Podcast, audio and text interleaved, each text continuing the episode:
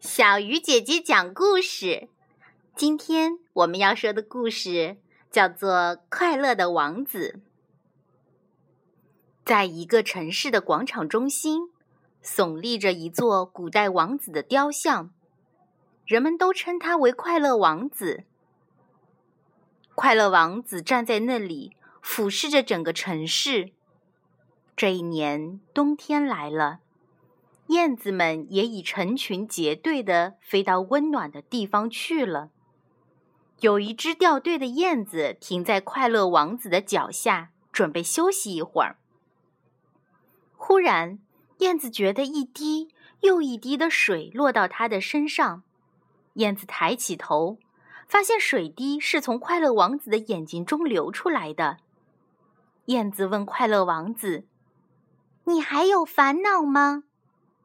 快乐王子回答道：“因为我看见有许多穷人在受苦，所以才难过。”王子请求燕子把他剑柄上的那枚名贵的红宝石取下来，去送给一位贫穷的女裁缝。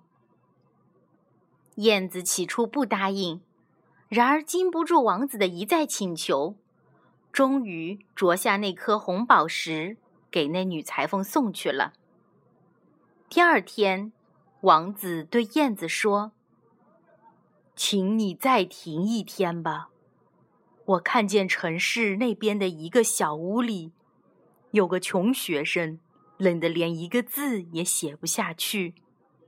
请你把我的右眼取下来，送给他吧。我的眼睛是蓝宝石做的，可以卖些钱的。”燕子抵不过王子苦苦哀求，只好同意了。第三天，燕子向王子告别。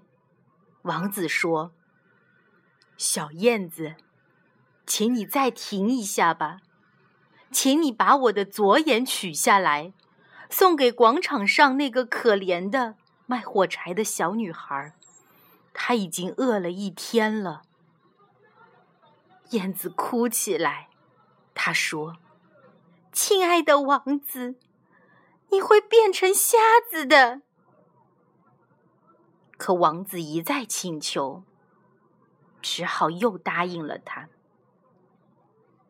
燕子回来后，王子说：“再见吧，燕子，你到南方去吧。”燕子说：“不。”我要陪伴你。